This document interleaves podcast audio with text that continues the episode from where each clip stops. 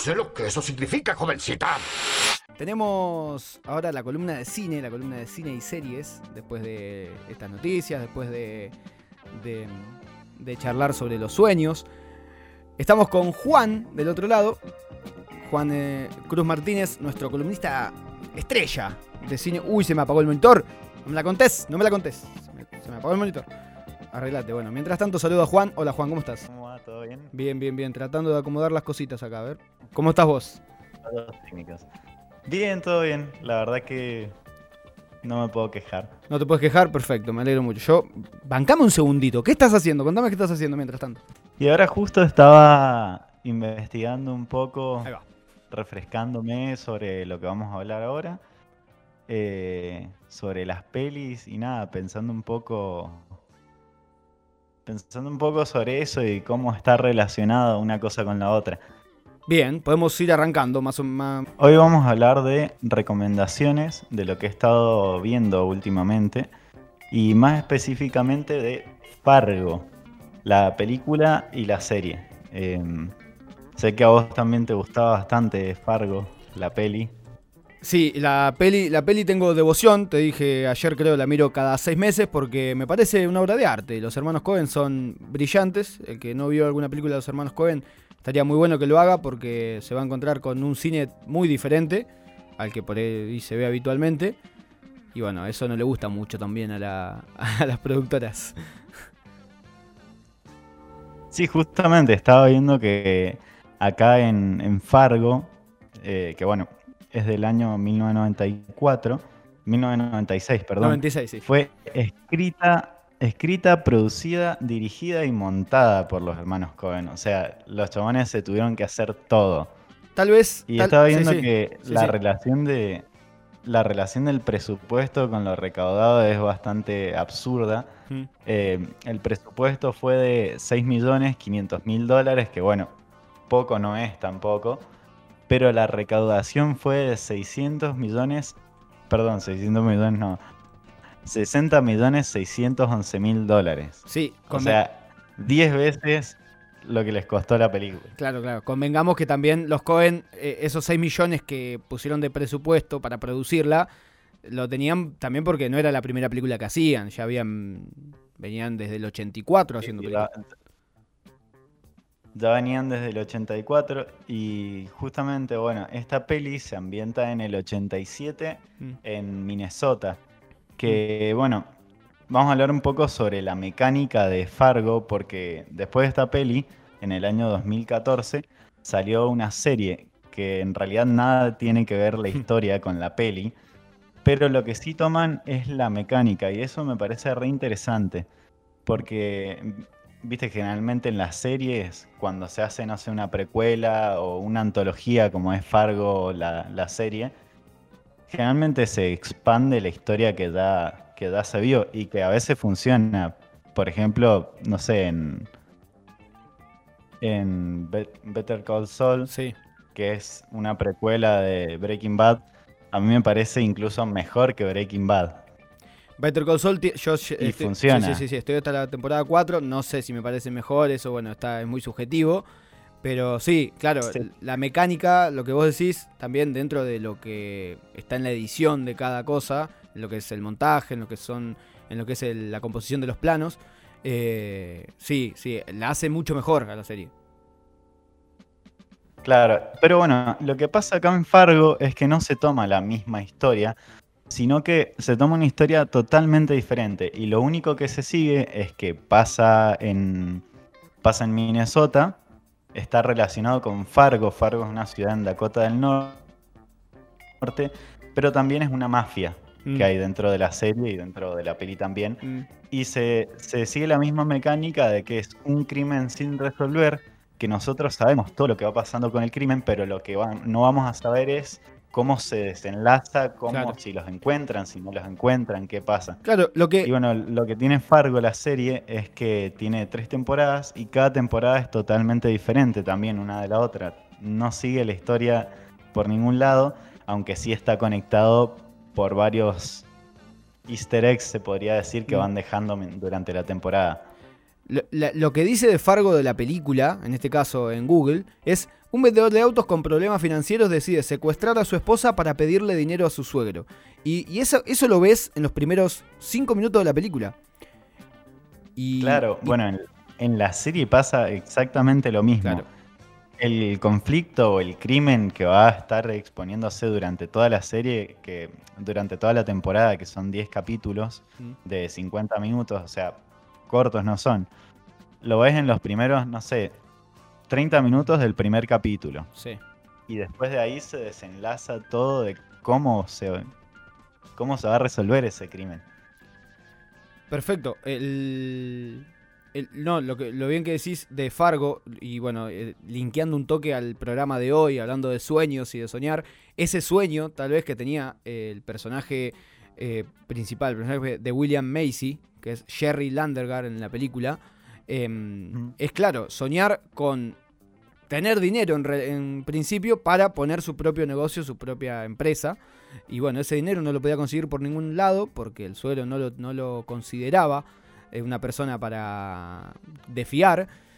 Y bueno, tuvo que llegar hasta estas consecuencias, que nosotros no, claro, nos vamos enterando muchas de las cosas a lo largo de la película, eh, pero claro, al principio decís, ¿cómo, ¿por qué llegó hasta este punto de secuestrar a la mujer?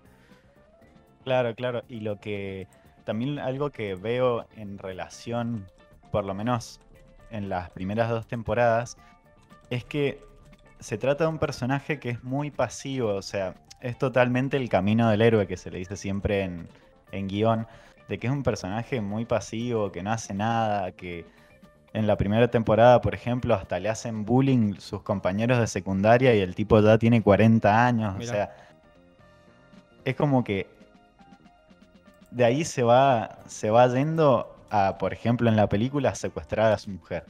Claro. Y decís, un don nadie que no puede tener plata, que no vende un solo auto, termina secuestrando a su mujer. Decís, ¿cómo termina secuestrando a su mujer? Y eso es el conflicto y lo que te deja la serie y la peli también. Sí, sí. La serie está en Netflix, se puede ver por Netflix, ¿no? Sí, se puede ver con- por Netflix y nada, me pareció muy buena para recomendar. Bien. Y la película, y la película si Bien. alguno la quiere, yo se la paso por algún lado. Aviso. Por torrent. no, eso lo dijo usted, señor. Y creo, creo que está muy buena para recomendar la serie porque tiene eso de que en 10 capítulos ya podés saber, eh, digamos, el desarrollo de toda la trama. Sí. eh, porque ya te digo, cada temporada cuenta una historia diferente. Entonces no son de esas series que te tenés que enganchar 10 años para ver cómo se va. Y que lo estiran, lo estiran, lo estiran. No, fueron a lo conciso. Sí, sí, perfecto. Claro, está bien, está bien. Sí, es una manera también de atrapar. eh, es una, el 2014 también, sí, era como un año de transición donde, claro, uno eh, tiene que, que- Esta película, que es del 96, claro, vamos a ir eh, hablando de la película y de la serie en, en paralelo. Es una película que arranca y ya desde el minuto uno te atrapa, que es más o menos lo que hoy se busca cuando vas a mirar una película eh, en la tele, ya que, bueno, el espectador ha cambiado mucho eh, en cuanto a muchos estudios, que hoy tal vez no te aceptan una, una presentación de personaje de tantos minutos, sino que vamos al grano, vemos lo que pasa y después vamos desarrollando. Como que atrapar al público en los primeros minutos. Claro, atrapa, atrapa desde el principio y eso está buenísimo. Y nada, me parece muy buena opción para mirar. Perfecto. Y Bueno. está bueno eso también, que no te tengas que colgar un montón de temporadas para saber al final qué pasó. Total. Lo sabés y después vas viendo el cómo, cómo se va armando. Claro, Que es una linda premisa también, como bueno, la, la película eh, se me viene a la cabeza ahora el robo del siglo, que uno ya sabe cómo termina, porque además de ser una historia real, eh, es un robo a un banco. eh, pero bueno, lo importante es saber cómo, cómo es que se ideó y cómo es que se, se llevó a cabo. Y cómo lo llevan a cabo los, los realizadores, ¿no? claro, exacto. Bien, Juan, y tenemos algunas, eh, algunas pelis para recomendar, porque si, es- si hay algo que pasa siempre, ¿viste? Es como que todo el mundo se va preguntando em, o ponen en Instagram qué películas ver, eh, qué géneros. eh, no sé si querés recomendar alguna. Sí, yo tengo dos que Bien. estuve viendo los dos últimos días. Eh, las dos están en Netflix también, así que bastante Es accesible. fácil, sí, sí, sí. Ninguna dura, ninguna dura mucho, así que se la pueden ver. Nada, una noche. Bien. Eh, una es la última peli que vi, que no sé cómo no la había visto antes, que es una peli argentina que se llama El Ciudadano Ilustre. Bien, sí, sí, sí. No sé si la has visto. Sí, sí, la vi, la vi, la vi. Varias veces, además ya sale Ah. mucho en tele también ahora. sí, sí. Oscar Martínez. Me pareció muy bien resuelta. Es un humor como muy sarcástico, muy absurdo. Me gustó bastante. Muy incómoda, muy incómoda por momentos. Recomendada para ver. ¿Cómo? Muy incómoda por momentos también.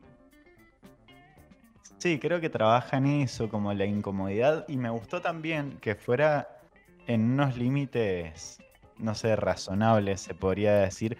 Que no se fueran la incomodidad, ya lo absurdo, que alguien pasaba algo del otro mundo. No. Claro, claro. Todo lo que pasa, Todo lo que pasa podría puede- pasar en serio. sí. y- Bueno, podría pasar en serio y no descarto que haya pasado y esté Sí. basada en una historia real. Totalmente, bueno, pasa mucho a, a est- este programa, tengo muchos amigos que me, que me escuchan y somos muchos del interior, yo ahora estoy viviendo en Capital Federal, pero claro, en los pueblos del interior pasan muchas cosas eh, parecidas a la del Ciudadano Ilustre, de una persona que tal vez se va y después vuelve y bueno, le generan como, como algo diferente por haberse ido, por haber conseguido tal o cual cosa, que en realidad tal vez no, no llega a pasar. Pero bueno, eh, todas las cosas que van pasando en la película Sí. del Ciudadano Ilustre. Sí, eh, sí, sí. También es el, también es el conflicto de que si a una persona le doy lo que quiere, va a pensar lo mejor sí, de mí, pero ahora si no lo doy, Después también está medio. a. Con las películas de pueblos, a los que somos de pueblos, eh, pasa mucho que está la delgada línea entre hacer algo desde el punto de vista porteño, que es más o menos lo que uno se imagina, y otro es hacerla desde el punto de vista desde el pueblo que uno lo, lo- lo- lo consumió durante mucho tiempo, todo el día, todo el tiempo, ¿no? En la Odisea de los Giles pasa, eh, y bueno, en el Ciudad de la Industria, la escena que se me viene a la cabeza es cuando lo llevan en el camión de bomberos. Me parece un toque Sí. medio arriba, pero bueno, muestra, deja, quiere mostrar algo. Sí, sí. Yo dije, yo ahí en ese momento me moría de risa Mm. porque dije, es algo que podría pasar. Yo también soy de una ciudad bastante chica. Y dije, es algo que podría haber pasado acá tranquilamente. Es, es espectacular, sí. Y bueno, Ciudadano Ilustre tenemos y una más que está en Netflix ya y es dirigida por Gastón Duprat y Mariano Con. Y la otra, Y la otra es una también una producción de Netflix que se llama eh, La mujer en la ventana, Sí. The Woman in the Window. Es un thriller eh, que nada, se resuelve bastante bien, no te deja con dudas. Tiene un giro bastante lindo y nada, me pareció una, una peli para ver. bien. Tampoco es que les va a volar la cabeza, creo. pero por ahí llegás cansado, cansada de trabajar y la. Sí, sí, es una, es una linda peli como para, para decir, bueno, no veo cualquier cosa, creo que está bastante bien actuada, tiene unos actores de la puta madre. Bien, bien. Está protagonizada está buena por la. Amy sí, Adams, sí. y después está Julianne Moore y Gary Oldman. Tiene un cast increíble. perfecto, bueno, repetimos entonces las dos pelis para recomendar y te agradecemos, Juan. La mujer en la ventana Sí. es una, La mujer en la ventana. y la otra es El Ciudadano ilustre, la pueden buscar en Netflix. Él es Juan Cruz Martínez, eh, nuestro columnista de cine y series. Nos recomendó, hablamos, charlamos de Fargo. Lo vamos a estar subiendo a Spotify, por supuesto, a Crash Radio Segmentos. Muchísimas gracias, Juan. Gracias.